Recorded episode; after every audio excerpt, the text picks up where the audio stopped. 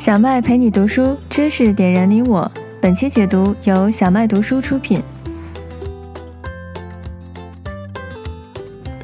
你好，我是小麦，欢迎来到本期小麦读书。今天我为大家精选的呢是一本这个理财书哈，叫做《Starting Out in Shares》，是这个澳洲最大的股票交易所 ASX 它的教育团队出版的一本呃这个股市投资入门的书籍哈，是给小白准备的。那其实我们华人朋友呢很喜欢炒股票，对吧？嗯，我知道很多新移民朋友在国内的时候都炒股，那来到澳洲之后呢，反而关注。地产要多很多。那一方面是华人做地产中介的非常多，大家信息来源比较丰富。另外一方面呢，就是可能因为语言的障碍啊，或者是对澳洲的一些股票投资的流程或者经济环境啊，公司没有那么熟悉，所以反而呢，投资股票的减少了。那作为这个我们理财的一个重要的组成部分呢，呃，股票呃投资股市啊是必不可少的一个部分。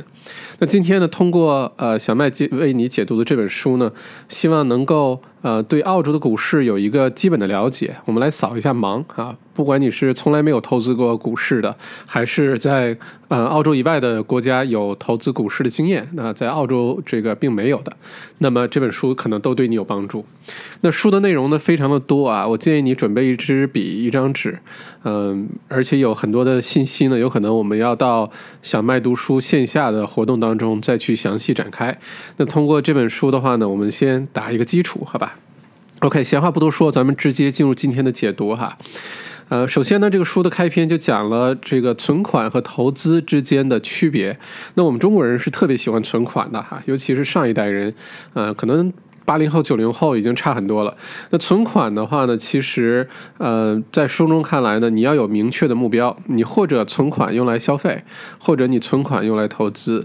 如果仅仅是存款的话呢，其实呃，第一呢，它未必像大家想象的那么安全，因为一旦发生经济危机的时候，这个银行也有倒闭的，对吧？嗯，像像这个二零零八年，澳洲这个银行就宣布说，在全球金融危机情况下呢，澳洲联邦政府会担保。所有澳洲银行里面存款二十五万澳币的额度啊，也就是说，你要是有一百万澳币现金存款的话，至少要存在四家银行啊，因为每家银行每个账户呢只能保障两二十五万澳币，好吧？这是一个安全性问题。另外一个呢，存款最大的天敌呢就是通货膨胀率啊，每一年的通货膨胀率。呃，如果说你的存款的这个回报率，比也就是它的这个存款利息。呃，没有这个通货膨胀率高的话，那你其实就是在赔钱啊！你的这个钱的购买力一直在下降啊，这是要注意的。那我刚才查了一下。你像，呃，如果说现在澳洲的这个通货膨胀率呢是百分之一点九，但是澳洲联邦银行 Commonwealth Bank 它的定期存款五个月的定期存款呢，存款利息只有百分之一点七，通胀率是百分之一点九，存款利息百分之一点七，那也就是说你要是做这个定期存款的话，你的钱一直在赔钱。好吧，所以呢，这个存款和投资，呃，要分清楚。那投资的话呢，呃，虽然说比这个存款，呃，相对来说风险要提高，但是投资的好处很多。其中，比如说它能跑赢这个通胀率，啊，另外呢，投资的回报要比你存款要高很多。呃，所以呢，投资呢，其实一是一个重要的一个行为哈。我们在之前小麦读书的解读的几本书里呢，一直在强调投资的重要性。它有可能是投资钱，有可能是投资呃房产，呃，甚至于在呃这个放大一些说呃的话呢，可以说是投资你自己，对吧？啊，每天早晨呃这个照着镜子刷牙的时候，都应该想想，我今天应该投点什么呢？啊，你可以投点小额的东西，可以呃投资点股票，可以投资点什么？甚至就嗯买一个什么课程啊，买本书啊，投资一下自己啊。这个投资的概念非常重要，对于人类来说哈，嗯，基本上就是这个是一个必要的，呃，就像吃喝睡，它是一个必要的一个技能啊。可能是有的时候我们没有意识到而已。那如果是呃。理解了投资是很重要甚至必要的一件事情之后呢，那对于投资来说，最最重要的就是风险的管控啊。投资一定是有风险的，那这个风险的管控就变成就区分开哪些投资者最后变得富有了，财富自由了，哪些就变得呃，对吧？赔钱了，甚至破产了啊。那我们经常听到一个说法，就是不要把所有的鸡蛋放在一个篮子里哈。那这个说法用于投资，尤其是股票投资的话呢，就更加适用啊。呃，一定是要想办法把这个风险分散开。有风险这是事实，但是如何管理风险，呃，如何把风险分散开，这些都是有技巧和方法的，都是可以做到的哈。只要我们知道这个呃这个知识就行。那这个书中呢也说，其实，在澳洲，如果你投资股市的话呢，嗯，通常来说，你要准备好投资十到十二只不同的股票，甚至要投资二十只以上的股票，能做到有效的分散风险啊。这样的话，不管这个某一个行业出什么问题，某一家公司出什么问题，你都不会因为投资股票而这个呃赔个赔个精光，好吧？那这个数字说说实话，对于普通人来说还是蛮大的一个数字哈。那呃，其实这个分散股呃风险这里面呢，也有一些比较高深的一些概念了，像什么风险对冲啊等等。你比如说举个例子哈，嗯，这个是我在之前读书的时候的一个例子。嗯，比如说如果说全世界呃这个经济都在好转啊，然后人们的生活水平在提高，那么就会有更多的人喜欢去不同的地方旅行。对吧？那旅行或者旅游吧，如果去旅游的话呢，那一定会坐飞机，那说明这个航空公司的股票整体来说就会上涨。那什么会影响航空公司的股票呢？那就是这个呃，它的这个油价啊，油价太贵了，这航空公司的盈利就会下降。那作为一个专业的投资。股票的这个投资者会怎么办呢？就是你认认准了大方向哦，航空公司的股票因为人类的这个生活的水平提高会上涨，那我就买航空公司股票。但是以防航空公司股票下跌呢，你也同时要买一些石油公司的股票。虽然整体的投资这个回报率呢，可能平均值会下降一些哈，没有你单独投资航空公司航空公司那么好。但是，一旦出现问题的时候，突然油价大涨的时候，你也不会赔的特别多。它是追求一个平衡的一个风险对冲的这么一个回报。这是其中的一个管控风险的例子哈。另外呢，就是如果是做投资跟存款有一个很大不同呢，就是你要充分的考虑到税务的影响啊。你的这个投资的回报率有的时候，呃，这个你所投资的类别、投资的产品是一回事儿，你怎么来呃这个设计你的税务结构啊，让它这个更有效、更合理，那是非常重要的一部分。呃，我去不管是参加的任何的地产的一些讲座。也好，还是呃，我的之前的一些这个导师也好，跟我讲的都是在他们在设计自己的财富这个组合的时候，一定会充分考虑到税务的这一块啊，这个会直接影响他们的整体的回报率。嗯，那理解了 存钱和投资的区别之后呢，我们就先聊一聊什么是股票哈。就是这股票是哪儿来的？到底什么是股票？其实最早啊，股票呢是呃荷兰人发明的。它简单的说呢，就是你买了一部分一个公司的拥有权啊，这公司可以把拥有权拆成若干份儿。你买了它的股股票，你就变成它拥有者之一了，只是或大或少的这个区别而已。那作为呃买了股票的人呢，就叫做股东。啊，股东呢，他这个有权利也有义务。比如说，你有什么权利呢？你有权利了解这个公司的呃这个财务信息啊，了解这个公司的管理层的人员信息啊，了解这个公司的这个业务表现呀啊等等。那你也有业务哈。有些时候，如果你占的这个股份的比例到达一定程度的时候呢，啊，你也要去参加股东大会啊，你要为这个董事会的选举投票啊，然后对于公司的一些重大决定你要投票啊等等，这些是业务。呃，义务对吧？那，嗯。这个股票跟债债务是有一个很大区别的，就是如果是股权的话呢，就是你等于是跟这个公司共进退啊，你买了这个公司股票，公司上涨你跟着上涨，公司下跌你也跟着下跌，对吧？那债权的话呢，呃，是跟股权相对应的，债权是不跟呃不管你公司表现怎么样的，那债权就是你说好一个这个利息，说好一个还款周期，然后呢以债务的形式来出资啊，这个公司可以用这笔钱去。去发展公司的业务，那债权呢，通常是一个固定的这个利息。好吧？嗯，公司呃，一方面呢，不管表现多好，跟债权人都没关系，他也只是拿他固定的那个利息啊。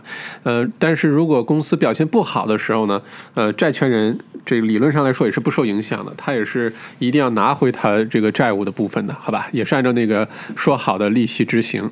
那一旦出现这个风险的时候，哈，呃，比如说公司呃破产啊，进入清算了，那这个债权人其实要比股权要有优先级，在清算的时候，比如说每一百块钱的资产啊，这个除去银行贷款，通常来说，呃，政府和银行是最优先拿走他们那部分钱的。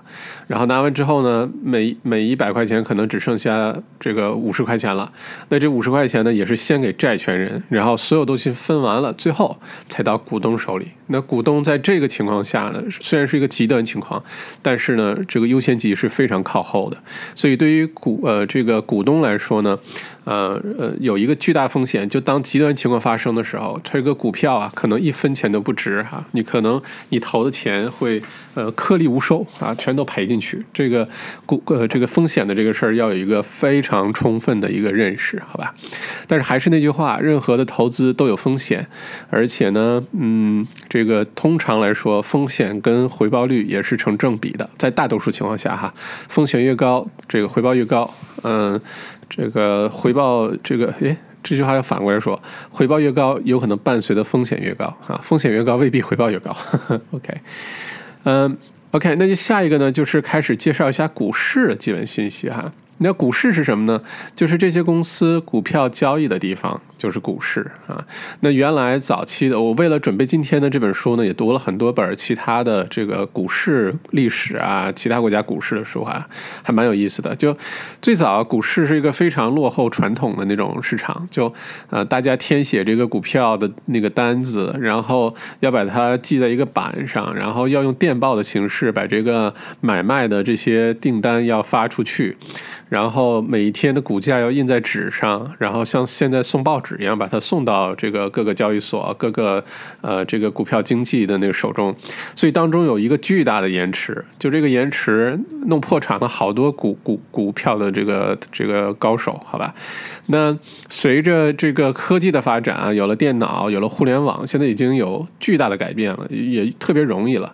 那在澳洲呢，最大最大的股票交易所就是 ASX 啊，叫 Australian Stock。Exchange，澳洲呢有几家这个呃持牌的股票交易所，其他都很小。呃，ASX 是澳洲最大的，那主要的这些澳洲大企业都在 ASX 上上市。那这本书也是 ASX 写的。嗯，那 ASX 呢，澳洲股票交易所呢上现在有两千多家的公司。呃，这个而且一直稳定在这个水平哈，代表了澳洲整体呃这个最大的一些公司啊，都在这个上面。那股市呢，它一般呢分成一级市场和二级市场啊。一级市场什么意思呢？呃，又叫做这个发行市场。呃，英文叫做 primary market，一级市场呢，就是在这个公司开始想要呃募集资金，开始发售股票呢，呃的初期啊，甚至这个公司上市之前啊，我们经常听 IPO，IPO 啊，IPO 英文是 initial public offering，中文翻译过来就是首次公开募股啊。呃，有的时候在 I 我们去 IPO，我们去纳斯达克敲钟，一般呢在这个之前发售的股票，你可以买的股票呢，就是在一级市场啊，在发发行市场购买的，那我们经常听到的一些词，像 IPO 啊，像 float 啊，F L O A T 啊，就是公开流通的意思，float 啊，listing 就是上市了，呃，go public。啊，就是我们去这个上市，这些词呢，经常是可以互换的，说的都是同一件事儿，就是在公司正式上市之前发售股票可以购买的这个阶段。那一级市场呢，通常呃发售之前会呃呃这个想好这个发售多少股份，然后想募集多少钱，然后呢多少是给零售投资者，就是个人投资者吧，多少呢是给机构投资者，都会计算的清清楚楚的，好吧？那这是一级市场，二级市场呢又叫做交。交易市场啊，英文是 secondary market。交易市场很很容易理解了，就这公司已经上市了。这个呃这个首次公开募股的股票也都发出去了。然后呢，在交易市场上其实是投资者与投资者之间的交易啊，在互相之间买卖股票，而不是再从这个公司手中买卖股票了，好吧？我们等一下会详细介绍这个 IPO 呃怎么买股票的事儿哈。那这是股市啊，这股市呢就是这个所有股票交易的地方，然后呢。呃，这个分成一级市场和二级市场。那再下一个呢，就是投资的一些基本类型哈。那股票呢，只是我们能接触的呃类型其中一个。那书中呢，详细介绍了我们这个常这个能常见的遇到的一些投资类型。你比如说现金，现金的话就是 cash 啊，现金，比如说它可以是你存在银行的一个存款啊，未必是定期的。那这个有什么 cash management account 啊，现金管理账户等等。然后你存进去呢，一般有一个利息，对吧？那现金的这个作为一个投资类型的话，它的特点是什么呢？首先呢，它的资产是零增长的啊，你放多长时间，这资产都不会从一百块自己变成一百五十块了。嗯，另外一个呢，是它的这个没有税务灵活性啊，它不能抵税啊，不能扣税啊，没有什么优惠政策。呃，再有呢，就是它经常是面对着这个通货膨胀率的这个风险的，好吧？但它有些好处，比如说它的流动性最好啊，你随时取、随时存、随时拿出来，而且呢，它几乎是没有风险的啊。就即使是经济危机的时候，只要在一定额度内，也是受到这个联邦政府的这个担保的啊。那通常来说，现金的这种啊，作为一个投资的类型呢，它是你在做不同投资之之间临时存放的一个地方啊。如果你就是靠现金一直放在账户里，那这个绝对是一个这个你要想清楚哈，因为过了若干年后，你这钱就不值那么多钱了。OK，那下一个就是固定利率产品啊，它包括像债券啊、呃定期存款啊等等，这种呢通常可以为投资者提供一个稳定的被动收入啊。呃，说好了，它的这个利息是多少，或者是呃股息是多少等等，然后呢你就等着分这个呃分分钱啊，它能作为一个被动收入。呃，回到刚才我们举那例子，就是联邦银行，比如说有定期存款哈，五个月百分之一点七。呃，年化收益率百分之一点七，那算下来就按照这个给你分钱了，嗯，但还是那句话，这个如果它跑不赢通胀率的话，都没有任何意义，你还不如投点什么，不管你投什么，也比存在那儿强。好吧，那再下一个就是房地产，咱们之前也讲了好几本房地产的书了哈，嗯，我发现很有意思，就是喜欢做房地产投资的呢，通常不太喜欢股票；喜欢股票的呢，通常不太喜欢房地产啊。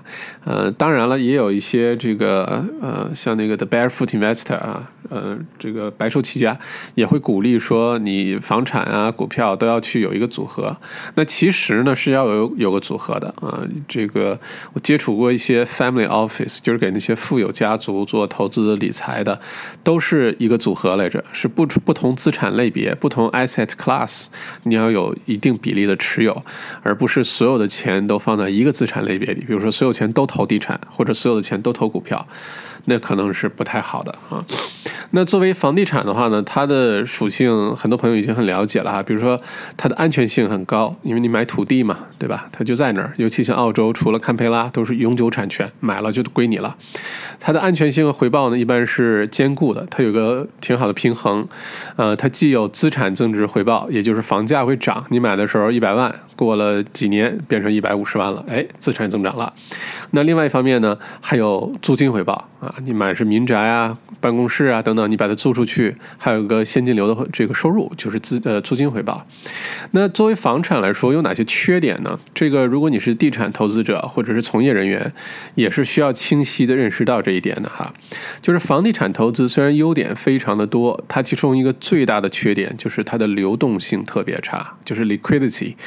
换句话说，它不像股市，呃，股票你点点鼠标就能变成现金了，或者是像你的银行存款现金直接去取出来就行了。呃，房地产呢，你想把它从一个固定资产变成现金，是要有一个很大代价的啊。这个首先是费用，对吧？要找中介呀、拍卖啊、私下出售啊等等。另外呢，就是时间的代价很大。呃，这个根据市场的情况，现在差不多一套房子在市场上，据说要五十几天才能出售，平均。均的时间哈，那如果你是着急用钱的话，或者是因为什么原因你要需要这个套现的话，这个不确定性比较多啊，这个流通性比较差。呃，但是房地产呢，有税务性的灵活。你像现在说的什么复扣税啊，等等，啊，什么折旧啊，呃，通过房产投资，如果把税务的这一项充分利用起来的话呢，会有比较可观的一个回报啊。不要着急进出就好了。那详细的这部分地产投资的这个呃注意事项呢，呃，欢迎你收听之前小麦为大家解读的呃这个七步为营 （Seven Steps to Wealth） 那本书啊，有非常详细的介绍在澳。澳洲投资房地产，尤其是土地项目，你需要注意的这些税啊、折旧啊、什么怎么计算这些这个房房价呀，等等等等，好吧？去可以去听那本书。那如果说到房地产呢，其中有一个很特别的存在哈，很有意思的存在，它呢其实跟股票市场是结合在一起的，啊，叫做 REITs 啊，拼写呢叫做 R E I T S，全称是什么呢？就是 Real Estate Trust。中文就叫做呃房地产信托啊，房地产信托。如果前面加个 A 的话呢，就是澳洲的房地产信托啊。如果没有的话呢，有可能指的是国际上其他国家的房地产信托。那我们在股票市场上经常会看到这种什么 A rates，对吧？A rates 如果它作为一个信托呢，简单的说呢，它是一个像投资基金一样，然后呢，这个基金可以投资某一个类别的房地产。你比如说，嗯，它投资的是零售业的。那可能这个基管理基金下呢，就买各种各样的零售类的房地产，买购物中心啊，买商铺等等。有些呢是民宅类的 REITs，他就专门买各个这个澳洲不同城市的不同区的民宅。然后呢，有些是比如说啊买办公楼的，专门只买办公楼，到处买办公楼。那这个有什么好处呢？如果你是一个这个你觉得这个澳洲的人口增长、经济发展啊，房地产市场会上涨，但是呢，一来呢，你可能比如说一下子。投一大笔钱买一套房子，可能这个负担比较重，或者是风险你觉得太大，对吧？你攒了好多年钱，然后只买一套房，这套房出任何问题，你的问题就都在里面了。那通过投资 REITs 呢，这种管理基金呢，有个好处就是它是分分散开的，你的风险是分散开的。然后呢，也有专业的这个管理基金的这个基金经理去筛选这些物业，呃，去管理这些物业出租啊等等，你也不用去管。那其实是用有点像曲线。救国啊，其实也是在投资澳洲的房产的未来，但是。他用了一个这个 REITs 管理基金的形式啊，风险相对就低了很多。那这一类的投资呢，通常呢是有非常具体的、明确的分类啊，说是商业的就商业的，说是厂房的就厂房，说是农业就农业啊，非常具体分类。而且呢，这个都在股票的这个交易呃股市上交易啊，大部分吧，也有一些是这个就是线下的没有上市的，但大部分呢都在股市上交易，所以它的流通流通性很好，你。随时可以进出啊，不像投资房产就会卡在那儿。如果顺利卖掉那还好，卖不掉的话就一时半会儿都套不了现。这种这个 REITs 呢，回报率通常来说还都比较可观，还都挺高的。呃，它也有它的这个税务的灵灵活性哈，它比现金要好很多。而且呢，它比其他的公司一个单一公司的股票呢，波动性要小很多啊，也相对安全很多。那呃，如果说你这个跟存款在银行账户里相比啊，你你可以就选择去投一个 REITs，呃，它的风险很低，而且只要澳洲整体房价上涨，你也别着急，一会儿房价跌了你就你就非得出了。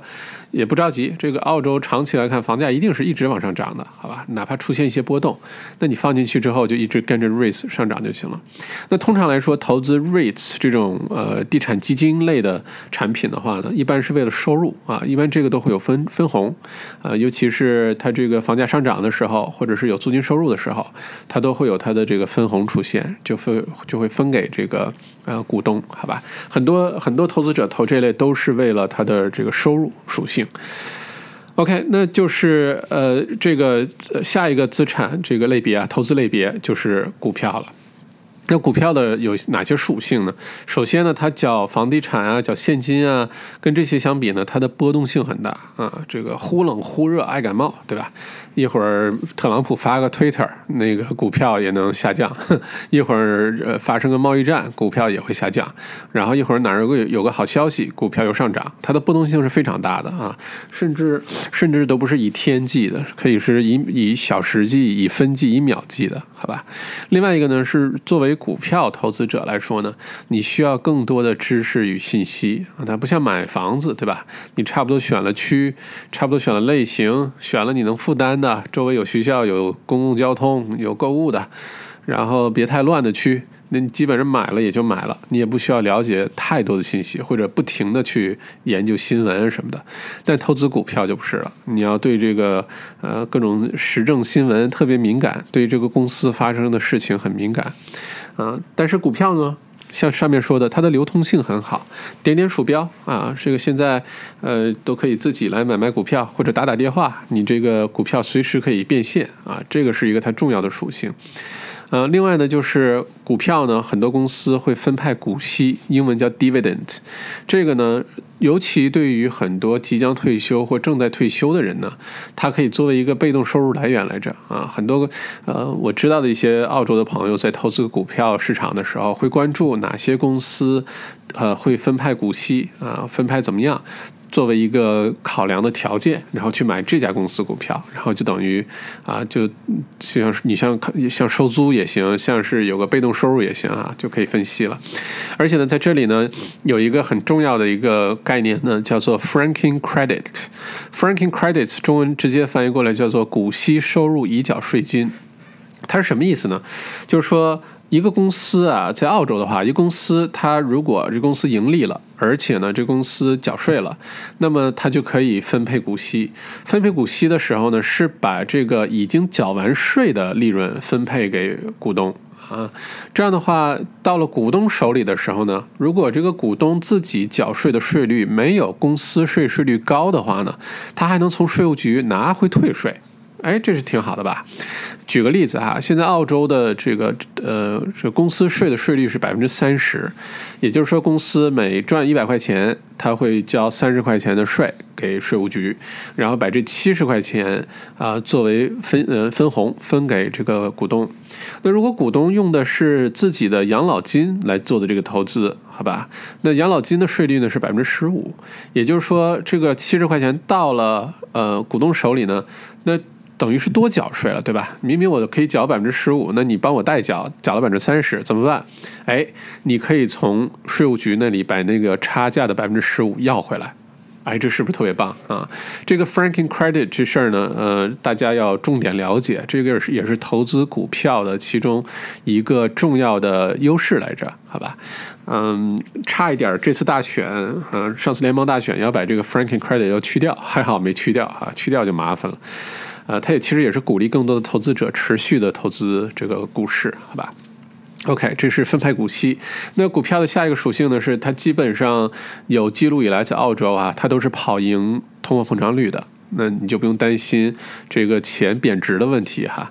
嗯，再有一个呢，就是股票呢，如果说在一个足够长的时间里呢，它的资本增值都有回报，而且回报很高。啊，前提是这个周期要很长，可千万不要快进快出。虽然股市允许我们快进快出，哈，现在交易起来这么容易，但千万不要把这个事儿就当成一个你可以恨不得每天早晨买晚上卖，或者白天交易好多次，千万别。呃，我看过的。所有的这个能称为股神的书吧，巴菲特啊、彼得林奇啊这些人的书，都是强调长期投资，都没人说你要快进快出，每天就不停的频繁交易，没有这样的人，好吧？就算是有这样的说所谓的股神吧，可以判断各种趋势、快进快出赚快钱的，后来也都没影了。嗯，还是做长期投资，然后在投呃这个所谓周期啊，在股票投资当中呢，有一个这个分界线，啊，什么叫做短期呢？也就是你投资一个这个公司三年或者三年以内叫短期，五到七年叫中期，七年以上叫长期啊，这都是以年计的，更别说你一个月内就买卖啊这种，好吧？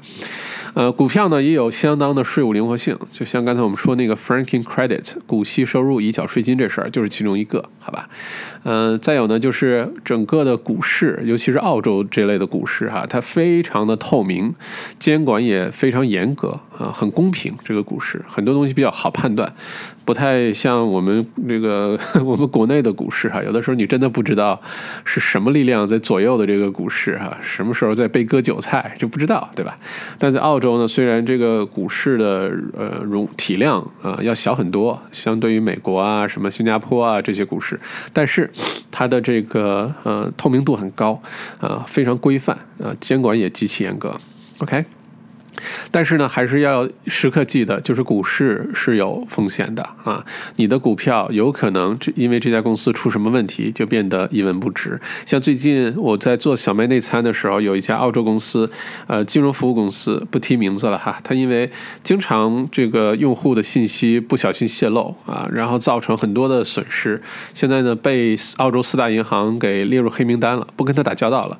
结果这家公司的股价就一夜之间掉了一半啊！那如果继续下去的话，也有可能这公司面临倒闭啊、清算、啊破产啊，那它的股价就一分钱不值了，好吧？这是一定要考虑清楚的风险。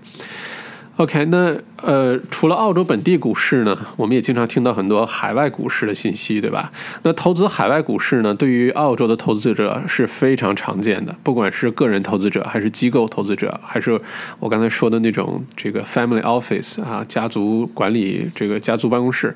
那海外股市有哪些好处呢？它其实多了一个多元化的选择，分散你这个风险，因为有的时候一个国家可能临时出现一些什么经济压。压力啊，一些出现一些什么政政治经济上的一些问题啊，那它可以帮助我们来分散这个风险。另外一个呢，是你可以有机会投资一些特别有名的公司，比如说，如果你是澳洲的投资者，你可以投资苹果啊，投资可口可乐，投资这个呃阿里巴巴，对吧？你可以投资这些大公司。再一个呢，就是可以对冲很多汇率的变化。你比如说，当这个澳币汇率走强的时候，那你如果用澳币去买了一个汇率相对较低的这个国家的股市的话，哪怕这个股票没变化，当汇率变化的时候，那可能你也是赚的。对吧？这是当然，反过来你也可能是赔的，这是要多了一个考虑的因素哈。呃，对于海外股市来说呢，你需要的经验和知识可能更多，你要判断那个国家的情况，然后这公司怎么怎么样，对吧？呃，可能对于大多大多数股这个海外股票的这个投资者来说，关注可能最多的还是以美国和欧洲的这些公司为主啊，以为主。OK，那这个就是呃，作为这个不同的呃投资类型哈，我们刚才说了这个现金、固定利率产品、房地产和股票。那刚才我们说到，作为股东呢，我们有权利和义务哈，有哪些权利呢？首先是你有你有这个。这个呃，权利去要去看公司的年度报告啊，每年上市公司都必须按照法律规定啊，这个准备年度报告，里面有各种公司的财务报表啊，有这个公司业务表现呀、发展战略呀，最近有没有什么并购啊，有没有什么商业活动啊，都会在这个年度报告里写出来啊。你像那个呃，亚马逊的那个 CEO 有贝索斯，每年都会给股东写一封信，对吧？会详细介绍公司的一些信息什么的，而且。呢这些年度报告呢？呃，通常是公开的，你是不是股东，一般来说都能看。啊，你像在澳洲，你要想看什么 Qantas 澳洲航空，或者看 Telstra 电讯的，或者看什么 Wars，这些这个年度的财呃年度报告，到它官网上都能找得到。啊，一般来说好几十页，做的很精美，有图有表，然后各种故事啊，然后各种照片如果感兴趣的话，可以去看一看哈，还挺好玩的。嗯，那作为股东的权利呢，还有一个就是参加这个股东大会，并不是所有的上市公司都有股东大会，但是如果有的话呢，嗯，作为股东都可以去参加。那说到这儿呢，我有个小故事跟你分享哈，就是，呃，我去年在美国读书的时候呢，呃，非常巧合，正好是这个股神巴菲特他的公司伯克希尔哈萨维公司，每年的五月份呢，呃，在奥马哈。也就是这个公司所在地，也是巴菲特的故乡哈，呃，有这个年度股东大会，英文叫做 AGM（Annual General Meeting），然后会这个邀请所有伯克希尔哈萨维的股东前去参加，然后每年这个股东大会啊，弄得像是一个演唱会一样，特别热闹。据说呢，这个小镇上一年就两个活动，一个是这个股东大会，另外一个是呃全美大学生。排球联赛呵呵 就在这儿，剩下平时这小镇上根本就没人来，特别荒凉的一个小镇。那这个股东大会就很有意思啊，这个巴菲特和这个呃查理芒格呃两个人会坐在台上，然后用一上午的时间呢分析这个公司的业务表现呀，然后下一步的一些想法呀，呃全球的一些经济判断啊，然后这个问答环节通常非常精彩，非常精彩。我去年去的时候，呃很多有一半儿都不是中国面孔的这个投资者问问题，而且问的问题有些深度特别这个这个深，真我发自内心觉得，哎，怎么会问出这么好的问题啊？然后还会把巴菲特他们投资的公司，什么可口可乐啊、呃运动鞋啊、呃书店啊、家具店啊，然后像摆一个大卖场一样，就像在会展中心里摆一个大卖场，然后你可以去买东西什么的。然后巴菲特还会有时候时不常的跑出来转一圈。嗯，然后第二天，这个这是星期六的活动。星期日早晨呢，还有一个五公里的，在这个小镇上的跑步啊，一般是巴菲特来开发令枪，然后大家叫 invest in yourself，因为巴菲特一直强调，呃，你对你自身的投资就是最好的投资，对吧？提升你自己的投资是最好的。然后，那个跑步的那个主题就是 invest in yourself 啊，投资在你自己身上，然后跑一圈，哎，很开心。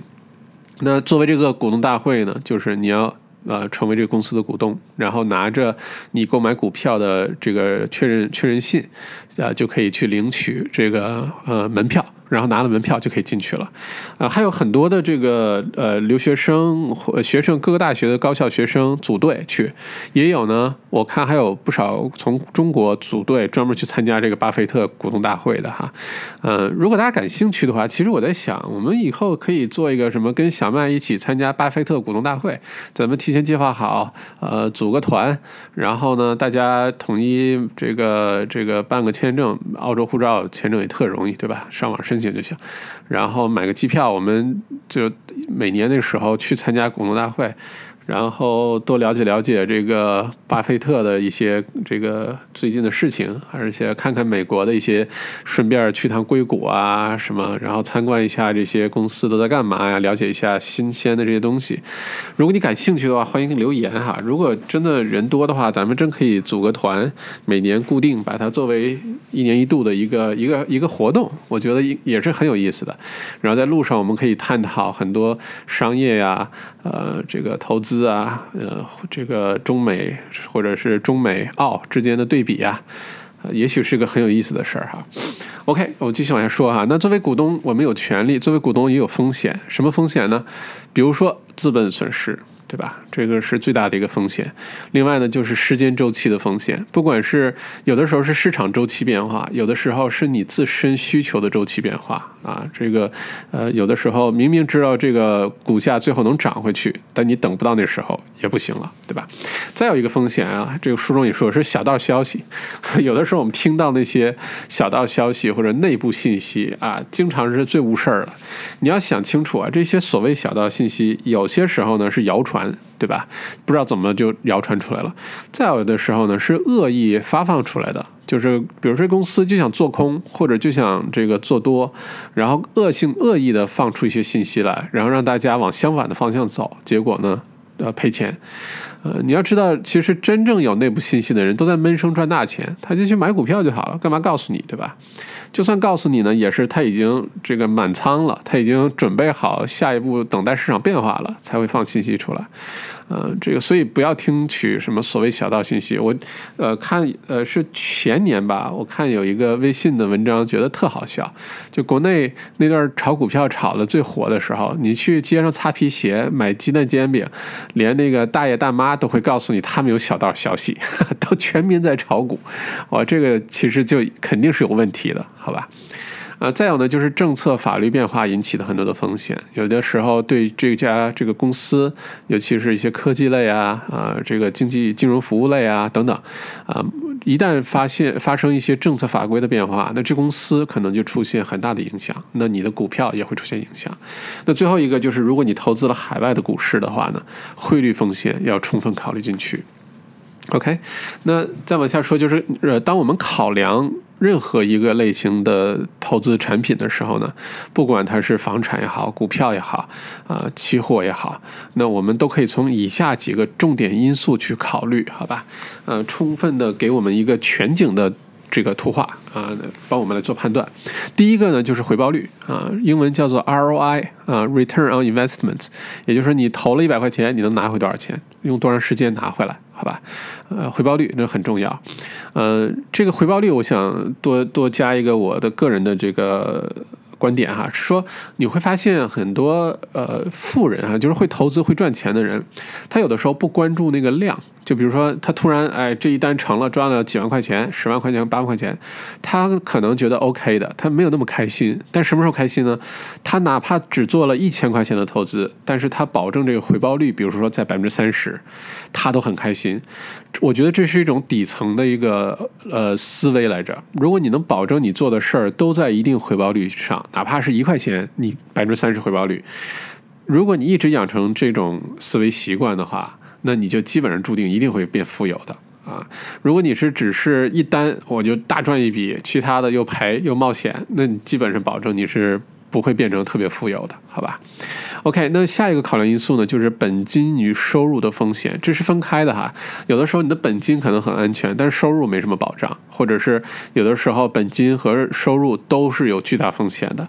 那你像如果你投资房产的话，比如说哈，当这个如果你是投资一个短期的房产市场，想快进快出，几年内就完成呃进出买卖，那它可能本金风险比较小。因为土地还在那儿，对吧？就是这个呃回报率的问题了，或者是你这个租金收入的问题了啊。OK，那下一个考量因素呢，就是投资难易程度。因为有些东西你还不是想投就能投，不管是认知经验的门槛儿，还是说操作的门槛儿，啊，你像现在突然让你去投资个对冲基金，你还不知道什么是对冲基金，对吧？或者突然让我们投资一个呃比特币，你都不知道上哪儿去买比特币，对吧？那这个投资难度就相对较高一些。那还有呢，就是这个实际的操作，比如说你想买房，对吧？那没有那么容易吧？不是你直接到。街上路过，哎，我进来，这房子归我了，这是支票，还没那么容易，对吧？那下一个呢，就是流通性，非常重要的考量。嗯，我们刚才说了，房产投资好处特别多，流通性。很差，你变现的时候，呃，这个代价有多大？这要考虑进去。然后呢，是最低投资条件，像股市呢，这个投资条件门槛就很低，恨不得十块八块你就可以开始投资了，对吧？但是像房产就不行了，啊，除非你是用一些比较这个新潮的方式，什么 Break X 啊那种方式。如果真的是买房子的话，那最低起跳标准这个代价还是蛮高的啊。然后呢，就是投资的和这个持有的成本。有些时候呢，你像像这个股票啊，买卖的时候有交易费，但持有的时候是没有费用的，没有代价的。那房产的话呢，你可能买房子的时候啊，可能会产生一些税费啊等等，对吧？嗯，而且持有的时候呢，有什么土地税啊、维护费啊、中介费啊、利息呀。呃，等等等等，它是有持有成本的，这也要充分考虑进去，而不是光考虑，啊，这个这个东西多少钱，好吧？再有呢，就是时间周期，每样投资产品的周期不同，有的就追求长期，有的是快进快出，看自己的需要。再下一个考量因素呢，是是否可以多元化？什么意思呢？这个英文叫做 diversification，哈。就是要分散你的风险。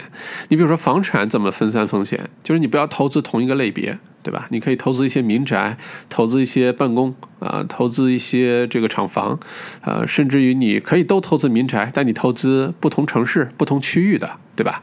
你可以投资一些公寓，投资一些土地项目，这都叫这个多元化。那在股市当中呢？也是这样子的，你可以投资呃不同行业类别的股票，或者是呢，你可以投资这个不同国家的股市。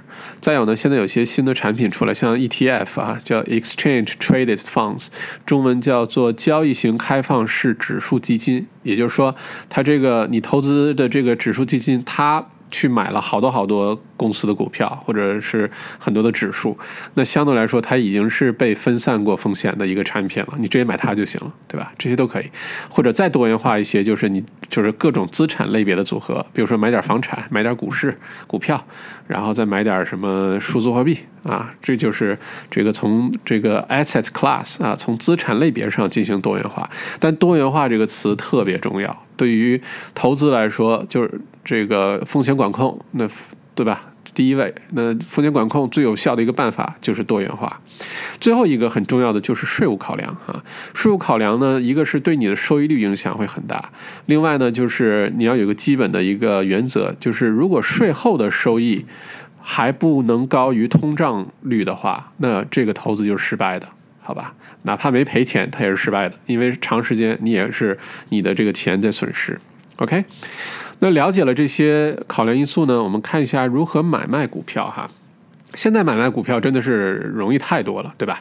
呃，跟原来比，那现在有了互联网，有了这各种服务，信息也透明，这个操作起来简单。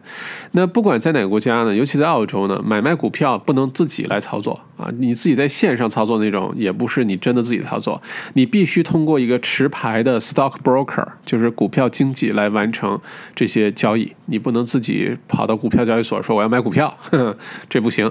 那现在这个股票经纪呢，stock broker 呢，主要呢就分成线上和线下啊两。部分，线上是这个，你像联邦银行就这种服务，ComSec 对吧？自己上去申请填个人资料。然后呢，和一个你的银行账号连接，你可以是个人，可以是公司，可以是家庭信托，然后呢，就可以自己在上面选股票进行交易了。你用了它的平台呢，其实这个平台本身就是一个股票经纪啊，它是有牌照的啊，感觉上是你自己在买卖，但其实也是在通过一个啊 stock broker 在在进行交易。那线上的这个交易呃这个平台有什么优点呢？呃，最重要的就是它的交易费用。比较便宜，而且呢，操作起来比较灵活，你自己就可以搞定了，对吧？它的缺点呢是它的服务很少，你基本上只是完成一个交易，然后呢，有一些会提供一些研究报告啊，一些市场分析呃新这个这个报报告啊，你可以看。但是呢，这种呢比较适合于你自己喜欢做研究、喜欢自己做决定的这个投资群体。那相对应的呢，就是线下。这个呃，stock broker，线下 stock stock broker 呢，除了帮你完成交易呢，他还能给你出各种主意，好吧？这些都是持牌的，啊，因为这个。股票经纪呢，按照澳洲的法律有一个严格的监管，是要求他们 know their client, know their product。也就是说，他不能光给你出这个，你你应该投资哪个股票啊？你是想要激进型的还是保守型的？你应该买什么？他不光他不能随便给你出主意，他必须充分的了解你的情况，然后呢，充分了解你的投资目标，然后充分的了解现在市场上每个股票啊或者投资产品的属性，他才能给你出主意啊。但是他是给可以给你建议的，呃，当然他的付费也比较贵一些哈，交易费比较贵一些，呃，所以如果你是找线下的 stock broker 呢，他会让你你提供大量的信息，你的职业、你的收入、你的资产、你的负债、你的风险喜好、你的养老金水平，你所有信息都要提供。你提供的越全呢，这个呃这个股票经济呢越能给你一个全面的一个建议啊。如果你给的信息不全，他给的建议也是受受限的。OK，那线下的这些提供的服务，除了交易服务以外呢，呃，像这个建议啊、指导啊、详细的市场分析报告啊，啊，这个都会提供，呃，那相对来说它的收费就会贵一些，好吧？那如果找如何找到一个呃有资质、有牌照的股票经纪公司呢？你可以到 ASX 官方网站上去查。好吧，呃，或者是你在市场上看到了哪个公司，你可以到他们网站去查一下这家公司是不是持牌的，是不是符合资质的哈。在澳洲没有持牌的这个股票经纪都是违法的，好吧？那再下一个呢，就是交易的整个过过程。交易过程呢，其实非常的简单快捷。现在，好吧，如果你是用线上操作的话，就特简单了，就在手机上就能完成啊，电脑前也可以。登录之后，直接就是买卖下单啊，买什么？比如说你想买这个 Telstra 股票，现在一股多少钱？你想买多少股？然后直接就可以下单就完成了，非常方便。然后自动就从你的银行账户里扣账了，好吧？随时也可以查你这些股票呃涨了多少，跌了多少啊，等等等等。呃，包括一些信息、新闻也都可以随手就能查出来。那如果你是线下的这个呃股票经纪的话呢，你可以直接给他打电话。当你建立好了档案之后呢，你可以直接呃这个给你专门负责你的客户经理啊打电话，你就说你要买多少，买多少股，价格多少，然后他就可以帮你完成，你就不需要了。那这个每一次的买卖哈，买和卖呃，都需要付交易费，啊，持有的时候是不交任何钱的，持有这个股票说不交钱，但是一旦一买一卖都要交钱。那每一单的交易费呢，有的是按照这个固定收费啊，从十澳币到一百二十澳币一单不等；有的是按照百分比啊，从百分之一点五、二点五不等啊。你要是买卖一百万澳币的股票，那有可能你就要付。啊，你可能付个一两万块钱的交易费都有可能，这个是可以跟线下的那个呃这个呃 stock broker 去谈的哈，可以谈个 deal 回来，啊是这样。那根据你自己的这个买买卖股票的频繁程度和额度呢，你可以来选择是线上还是线下，好吧？嗯，再有呢就是你购买了股票呢，你要在三个工作日之内付款，不是当如果是线下购买股票啊，就是通过这个呃线下的 stock broker，不是马上付钱，三个工作日。日，那也是三个工作日呢，你的这个股票的拥有权会完成交割。完成 settlement 好吧，然后这里呢有两个概念可以提一下，大家感兴趣可以深度的去找一下，一个叫做 HIN 代码，一个是 SRN 代码，很很简单的，你买了股票呢，需要把这个交易和拥有权记录下来。那如果是在某一个，如果你用了一家股票经纪人这公司 stock broker，你用他这一家公司经常买卖很多公司股票，那这个就是适合你，它就会有一个 HIN 代码，HIN 代码可以方便的。查出在这家股票经纪人公司里，你所持有的所有的股票信息都在这儿，好吧？那有的时候你说，OK，我可能。用很多个这个股票经纪公司，啊，或者我只想看一下我在某一个公司里持有股股票的这个呃情况，那你会有一个 SRN 代码啊，叫做直接股份登记处持有股票。那这个呢，就是代表着你在某一个特定公司里股份持有量啊，一个是 HIN，一个是 SRN。你在登录这些平台啊，呃，交易什么这个系统里啊，都会看到这个号码，你就知道什么意思了哈。那这里呢？还还有一个代码叫做 chess，c h e s s，就是我们英文当中那个象棋的意思哈。呃，全称呢叫做 Clearing House Electronic Sub Register System，中文翻译过来其实其实就是一个证券交易平台，呃，这个直接的翻译、权威的翻译啊，叫做票据交换所电子辅助登记系统。那这个呢，其实取代了原来我们用纸张啊那种传统落后的方式来记录股票交易、来转转让这个股票拥有权，呃，这个这个这套系统。那澳洲股市呢，在呃一七年、一八年的时候有。有宣布过呢，将会用美国一家公司的区块链技术取代这套 Chess 这套系统，啊，也有可能会成为全球首家区块链交易的平台啊，但现在还没有发生，我们拭目以待。但如果你现在去登记一些这个股票平台啊、交易平台，你都会看到 Chess 这个系统，你就知道什么意思了？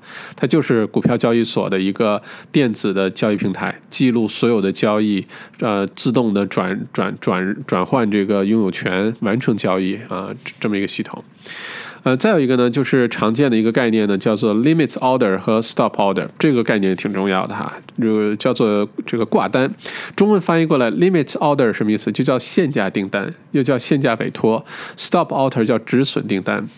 它的意思呢，你是可以在这个系统当中呢设置一个条件，它是价格和时间条件你都可以设置。也就是说，比如说这股票现在是一块五毛钱，好吧，现在是一块五毛钱市值，然后你可以设置说，当这个股票呃这个跌到一块二的时候，好吧，一旦触发这个一块二这个价格呃这个线的时候，马上自动抛售。你可以选择自动抛售多少啊？这个就是一个止损订单 （stop order）。然后你可以让它往上定。你比如说，当这个股价达到多少的时候，就自动买入，好吧？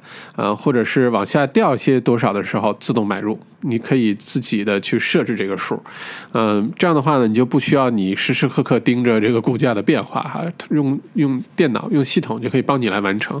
那这个呢叫挂单，挂单的意思就是挂在那儿，就没有到那个触发条件的时候，它就不发生。发生这个只有条件满足你设定的要求了，它才开始自动的进行操作，好吧？呃，这个设置也有很多学问哈，是值得深入去学习的。呃，可以帮助我们，也可以毁了我们。OK。啊，再有呢，这个书中最后说了一个很重要观点呢，说你千万不要匆忙的入市哈。当你对一个公司呃的情况，对于市场的环境分析不是特别了解的时候，千万不要着急，非得说哦这个。机会一定要抓住，我要大赚一笔啊！不是的，你宁愿错过一次赚钱的机会，也不要冒险着急行动啊，去赔钱，因为你错过这次赚钱机会，还有很多其他的机会。但你冒险进去了，你不知情况的情况下进去，真赔钱了，那一下子就这个伤害还蛮大的，对吧？所以呢，这个心理呃，要要有有这么一个想法哈。OK，然后呢，这个是我们如果在二级市场买卖股票，就已经在流通的股票是这么买的。那如果你有机会购买 IPO 股票的话，就刚上市之前的时候怎么买？这书中也有详细的介绍。首先，你怎么知道有公司 IPO 呢？有的时候你在这家公司里，你作为一个员工或者是管理层，你可以拿到原始股。那这种概率比较小，对吧？呃，另外一种呢，你就可以直接到 ASX 网站上去查，所有已经递交申请的这个 IPO 公司都列在上面，好吧？你可以留意一下。那有的时候如果还没递交申请，但这家公司已经决定 IPO 了，会在像这个什么 Australian Financial Review 啊这些澳洲的重要的财经报纸上会刊登出来。也可以去留意。你要是看英文的报纸有困难的话，欢迎订阅小麦内参。每天早上我早起给大家准备的这个新闻里面也会有，好吧？那怎么知道这些事儿呢？你就查查到这个之后呢，你就去找这家公司的 PDS（Product Disclosure Statement）。这个 PDS 呢是一份招股的文件，它里面会详细的介绍这家公司的类型、业务属性啊，它里面是这个想要融呃募募资多少，为什么募资。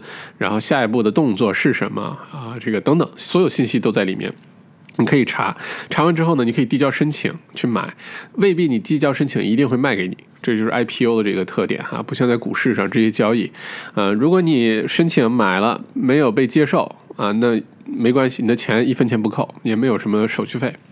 如果被呃接受了你的申请，想买这么多股，那就那个时候才产生费用，好吧？那你在看任何一家公司的时候呢，你都要问五个问题啊。第一个问题是谁在参与，尤其是这个承销商，呃，英文叫 underwriter，承销商是谁，管理层是谁，好吧？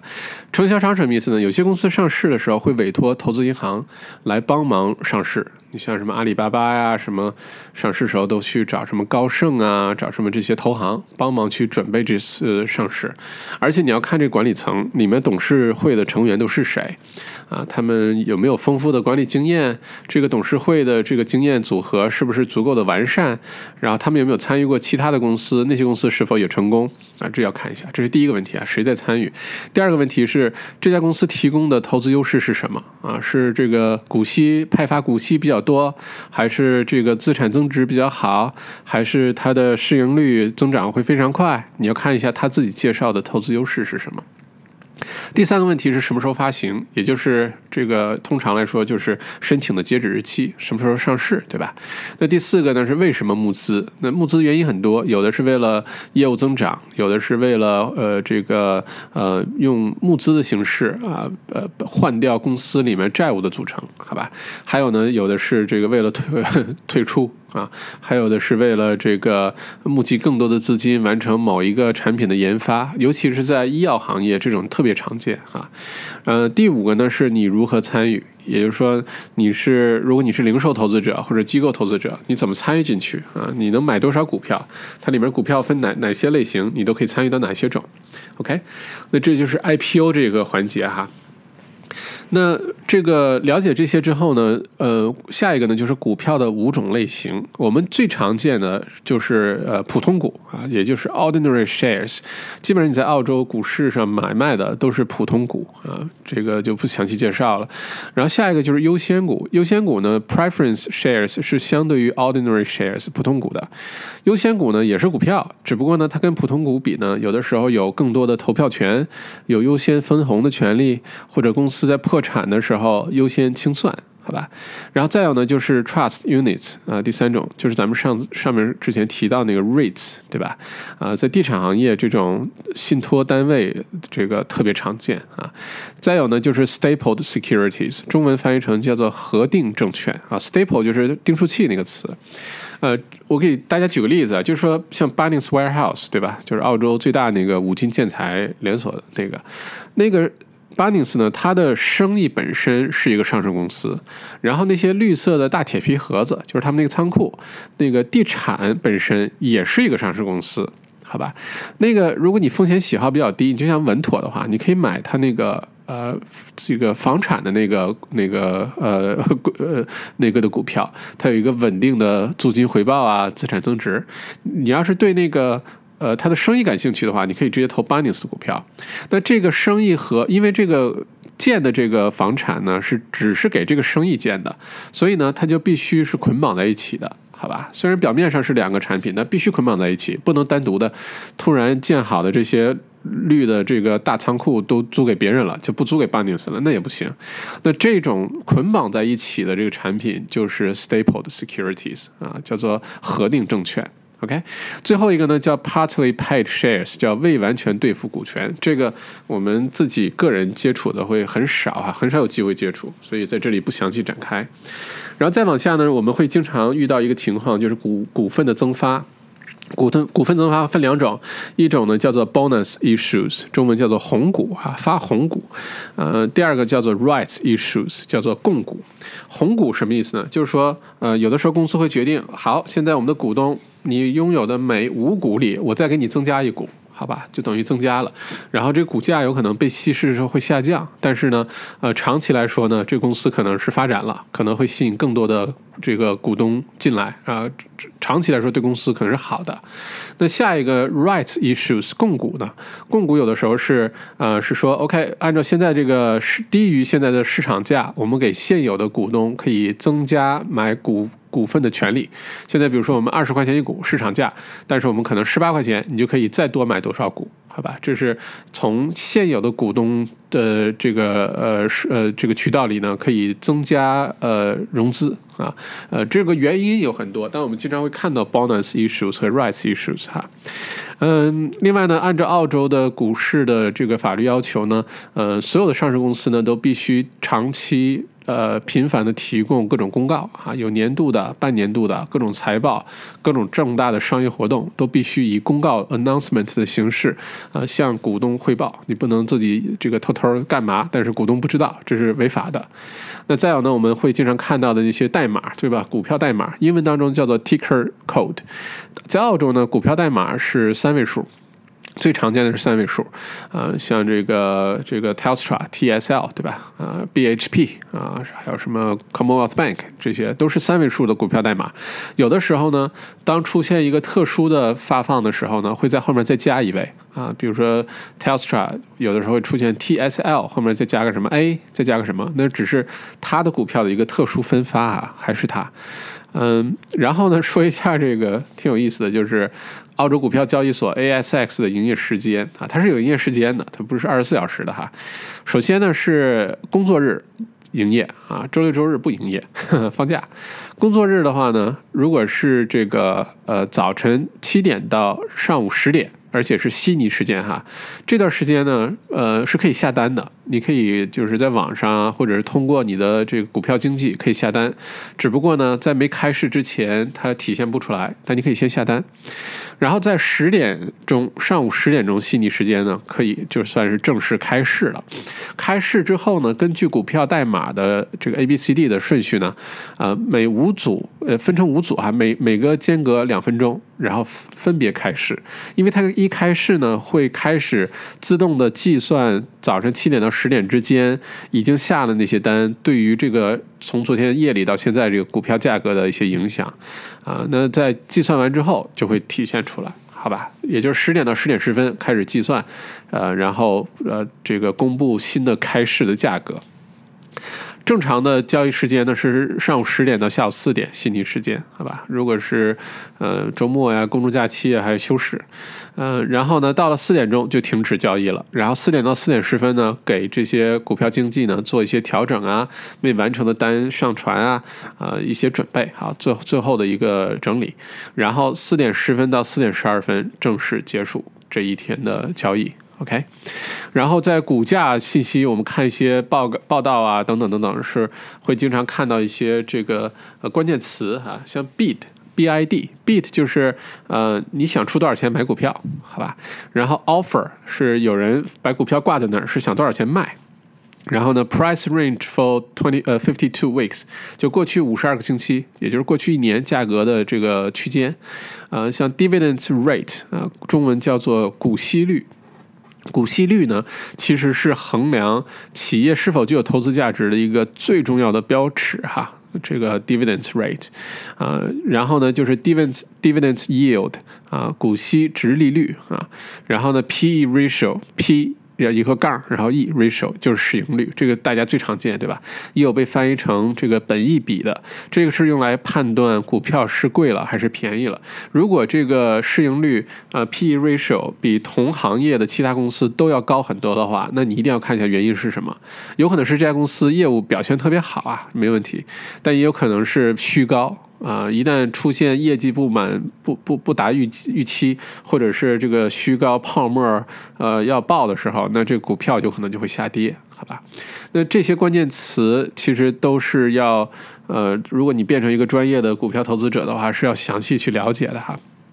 再一个，我们经常看到的就是澳洲股市的一些指数，什么呃什么 All Odds 对吧？什么 S N P A X A S X 两百指数什么什么，然后这指数什么意思呢？呃，就是指的是澳洲前五百强公司的整体表现啊。他把这公司混在一起，然后来看一下整体表现。那前五百强公司已经代表了呃澳洲百分之九十五的股市市值了啊，后面都是小公司。那比较常关注的就是 S n P A S X 两百，就是标准普尔呃 A S X 两百那个指数，这就是按照公司的市值的澳洲前两百大公司的整体表现，好吧？然后呢，有些指数呢是按照这个行业分的，什么呃能源股啊、教育股啊、什么金融股啊，这是按行业分啊，这个行业里面那几大公司综合起来的表现。啊，再有呢，我们常听到什么道琼斯工业指数、日经、纳斯达克，这些是国际其他国家股市的一些指数，好吧？那其实我这这个呃，之前在上 MBA 课的时候，我们那个教教金融的那个教授有分析过这事儿，就至少在美国股市啊。很少有公司能够跑赢指数的。如果你投资 S N P 五百，就是世界五百强吧，你投资这些公司的这个指数啊，你就不管它。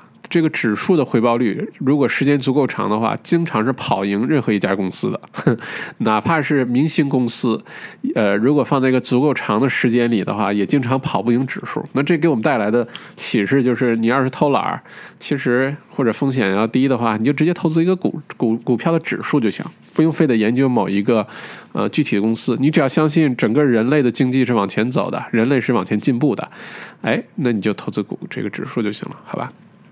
最后一个呢，就是呃，这个管理基金 （managed funds），managed funds 呢，大家这个现在已经有不少接触了。咱们华人圈里有提供这种服务的公司啊，他来帮你做研究、做选择，然后帮你去投资啊，帮你去管理这些交易。你就是直接投钱到这个管理基金里，管理基金去帮你去投资的那些东西，不用你自己去做研究了，挺好的，对吧？它呢有这个多元化的优点，呃，而且呢可以只投股市，也可以是混合的，投点房产，投点生意，投点。这个股票都可以，嗯，它的缺点呢是它通常来说管理费比较贵啊，它收个什么，比如说两个点啊什么的，这是比较贵的。而且呢，对于管理基金来说，不管你赚不赚钱，它都收管理费，不是你赚了钱才收，好吧？嗯，OK，这管理基金最常见的例子就是我们上面提到那个 REITs 啊，就是 Real Estate 啊，这个 Trust 就是地产类的这个管理基金哈。最后一个提到呢，在股市当中最常见的就是杠杆儿，呃，或者叫借贷吧，英文是 gearing 或者 leverage 啊，杠杆。杠杆简单的说就是借钱投资，好吧？首先呢，呃，借钱投资这事儿不丢人，因为几几乎所有现在这些这个亿万富翁什么在讲他们的投资历程啊，呃，理念啊，都是在讲到用别人的钱来投资。你可以用银行的钱，你可以用呃股票的钱等等去做投资做生意，好吧？那如果作为投资者的话呢，它的好处是你的潜在收益会增加。你比如说，你这个呃呃一百块钱的股票，你花三十块钱你的本金和七十块钱借贷，不考虑利息啊什么都不考虑情况下，那就等于说你这个股呃股票如果涨了呃这个百分之十五，从一百块钱涨到一百一十五了，那你还了那七十块钱的这个借贷之后呢，你还有十五块钱，对吧？也就是说，你的投资率就是百分之五十的增长，那是相当高的。但同理，如果这个股票从一百块钱跌到八十五了，你把七十块钱还了，只剩下十五块钱了。那你的这个损失率也是百分之十五十，好吧？所以这个是呃成也萧何，败也萧何，可以帮我们，也可以害我们的一个事儿，就看你怎么管理这个风险了。那这里有一个叫做这个 margin call，是投资股票最恐怖的，就是当股市开始下跌的时候呢，啊，这个呃这个你借贷的这个是银行啊机构也好，他会打电话给你，要求你在二十四小时之内或者抛售你的股票，或者是你这个补仓。继续往里添现金，呃，让你的这个借贷比例回到正常水平啊，因为你这个股价一下跌的话，你相当于你这个比例就是就已经过高，杠杆就过高了。过杠杆过高，对于借贷机构风险就太大了，他会要求你不管用什么办法把这个杠杆比例下降下来，好吧？你如果做不到的话呢，呃，你不采取措施，他可以强制的拍呃就卖你的股票啊，可以把你整个所有的股票都可以卖掉，来偿还他的那部分钱，把那个杠杆降下来。所以这个事儿是要小心的，尤其在股票下跌的时候，好吧？OK，然后呢，就是这个最后呢，他介绍了几种这个股市的投资分析方法哈，我们简单说一下，因为这个涉及到的这个呃技术含量太高呵呵，呃，他说呢，首先呢，制定策略极其重要，你投资股票市场或大或小，或者是初级还是高级选手，都一定要有一个清楚的策略啊，你要有一个始终如一和自律的这个心态。而且呢，你要知道怎么分配不同的类别、不同的行业的股票，啊，知道什么是对冲，怎么多元化，要做到长期投资有耐心，而且最最重要的是，你要学会管理好你的风险。好吧，那书中也举了这个呃股股神啊，两位股神巴菲特和彼得林奇他们的一些具体的方法，怎么制定策略，怎么对很多的股票 say no，他们在选股票的时候有非常具体的自己的方式方法，好吧，而不是被市场的一些什么热度啊或者是一些新闻啊所影响，是吧？那在具体分析的时候有两种分析，一个是基本面分析，分析也就是呃国内国际的宏观环境啊、经济走势啊、呃各个国家的之间的贸易。关系啊，各个行业的发展趋势啊，啊，用这些来做基本面分析。你也可以研究某一家公司的财报啊，呃，一些新闻啊，最近有些什么商业活动啊，管理层的变化呀，等等，你可以去分析这个。呃，基本上每一个大牛哈，这个什么索罗斯啊，什么彼得林奇、巴菲特，都有自己的那个套路，都有自己分析基本面的方法。以后有机会，如果能为大家解读这些人的自传的时候，可以详细展开讲哈，他们怎么看图表，然后当发生什么东西的时候，他们会怎么做，哎，都有详细的介绍。不过这本书里没有介绍那么细哈。然后像巴菲特强调的就是价值投资，就是。不光看价格，他认为这个经常公这个股市啊，因为情绪、人类情绪的影响，会出现明明挺好的公司，但股价被低估的时候。但如果这个公司有确实的价值，它就值得投资，好吧？而不是光看这个价格。然后除了基本面分析呢，就是技术分析，你会看图表，看阻力线、支撑线，啊，你会看这个曲线图的变化，呃，会分析各种趋势。这个我们在解读这个书就不解。读了，因为这个很难 什么直接说出来，有点像在广播里听那个魔术节目一样，是很难想象出来的。如果将来有机会，可以大家感兴趣的话，欢迎留言哈，你可以到公众号里去留言。如果感兴趣的人多的话呢，我们可以做一次线下活动，这个找一个炒股的这个这个资深人士来给大家详细的讲解一下每一个技术细节，每一个具体操作方法，好吧？OK，然后呢，分析方法介绍完之后呢，最后就是。呃，书中介绍了一些投资策略，呃，这些投资策略一共介绍了六个。还是那句话，它里面涉及了大量呃具体的这个计算啊，每个具体的像什么股价啊，呃，每股收益率的计算啊，然后 P/E ratio 啊，你要把这些都计算出来之后，然后怎么进行排名，怎么统计，最后选出十到二十只股票，这个过程也是非常复杂的一个过程。如果你没有深入的去研究怎么计算这些指数的话呢，这些策略也没没有太大意义，好吧？还是从那个基础的学起，还是那句话，如果感兴趣的书友多的话呢，咱们通过线下书友的这个形式，邀请一些资深人士回来，给大家详细的展开讲这些基础性的问题，好吧？那如果你觉得说这个澳洲股市啊，听上去是挺好，对吧？也挺有用的，但是怎么需要了解的东西这么多啊？那其实小麦呢也给你推荐一些偷懒的办法哈，是我自己在用的办法。就是我上个星期呢在做小麦内参的时候，在那个澳洲金融评论报 （Australian Financial Review），它是最最权威的一个澳洲的金融报纸了，它推荐了两个 A P P 啊，就是下载到手机上就行。这两个 A P P 呢特别神奇。你呢是就是可以用零花钱，可以用十块、二十块、五十块钱开始，然后你也不用管投什么，你就直接设定了，比如每个月从我银行账号里自动扣五十块钱、一百块钱或者五百块钱、一千块钱，然后转到他们那个那个投资账户里，然后呢你可以选你是保守型，你是激进型。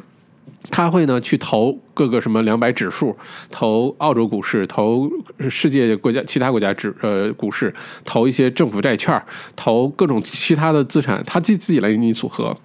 而且来选择这些组合的那个，还是一个诺贝尔经济学家获得者 来选，这比我们自己选要要权威多了，对吧？而且你不用想，而且你可以把它设置成 compound 那个复合的那个增长，就是你这个月赚的钱，你别拿出来，继续再投回去，再继续增长。而且它能很明确的告诉你，比如说你如果现在每个月往里放一百块钱，你选激进性的增长的话，到了二十年后，这个投资就会变成，比如说变成五万块钱了，或者变成十万块钱。了，你如果是呃每个月往里放五百块钱的话，哇，它其实真的是可以，你不小心你就变成了一个投资者了，好吧？而且这个有的时候我们收入啊，这钱放在银行账号里，你看见了就花了，你不如直接进来就把它扣掉，直接去做投资了，哎，这挺好的，对吧？呃，没有你也不花，最后不小心赚了一笔钱啊。这个名字呢，它有两个，一个叫 Space Ship，就是那个太空船。大家可以去搜一下，我用的那个呢叫做 Raise，R A I Z R A I Z，嗯，你这个 A P P 那个 App Store 里面就有，搜完之后，它其实是一个持牌的，呃，持有澳洲金融牌照的一个公司来着，啊，非常这个权威，呃，你注册一下你的个人信息，连接一下你的个人银行账号，我当时还有点疑虑哈，后来想，既然是金融时报推荐，应该错不了。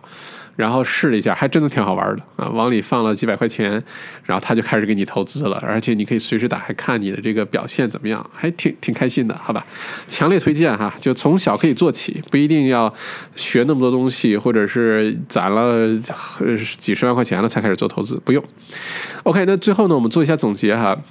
就是说，澳洲的股票投资呢，这个市场呢很规范，透明度很高，呃，而且作为实现财富自由的这个一个重要组成部分呢，呃，股市投资是我们应该多去关注、多去学习的，好吧？呃，再有呢，就是在做股市投资的时候，千万不要只是听信小道消息，甚至有些专业建议，也许都是错的。这个这样的故事书很多，将来有机会跟大家解读其他故事哈。呃，我们能做到的是呢，努力的提升自身的认知。啊，提升自己的这个呃知识水平，学会独立思考和自己做选择。你光是靠别人给建议这事儿，有可能不太靠谱。另外呢，就是现在投资股市的方式呢多种多样啊，也就像刚才提到的两个 A P P，呃，不一定非要像传统的一样，你真的做那么大量的研究，最后选一个股票或者选十个股票，每天坐在电脑前去看新闻、看走这个走势图，这有点有点难哈。然后再有呢，就是要多了解宏观和微观经。经济情况，因为这些都是直接影响股市表现的一些因素。你要是没时间看，或者看澳洲本地新闻有困难，欢迎订阅我的免费的小麦内参哈。每周一到周五早上七点整，我大早上爬起来，四五点钟爬起来给大家准备的内参，你可以去看一下。那最后呢，是我借用另外一本这个股神的书的呃一句话，想送给大家哈。那就是在投资股票的时候呢。要记住，跟趋势做朋友，但是跟自己做敌人啊！你不要相信自己的那些情绪啊，那些什么，不要，呃，要跟趋势做朋友。哪个方向、哪个行业，呃，或者是哪个国家经济往上涨，这个股市整体就会上涨啊！跟趋势做朋友。OK，谢谢你，呃，收听今天的内容，信息量很大。这本书虽然很薄哈，但是信息量真的挺大的，呃，希望对你有帮助。那我们下周小麦读书再见。好，谢谢。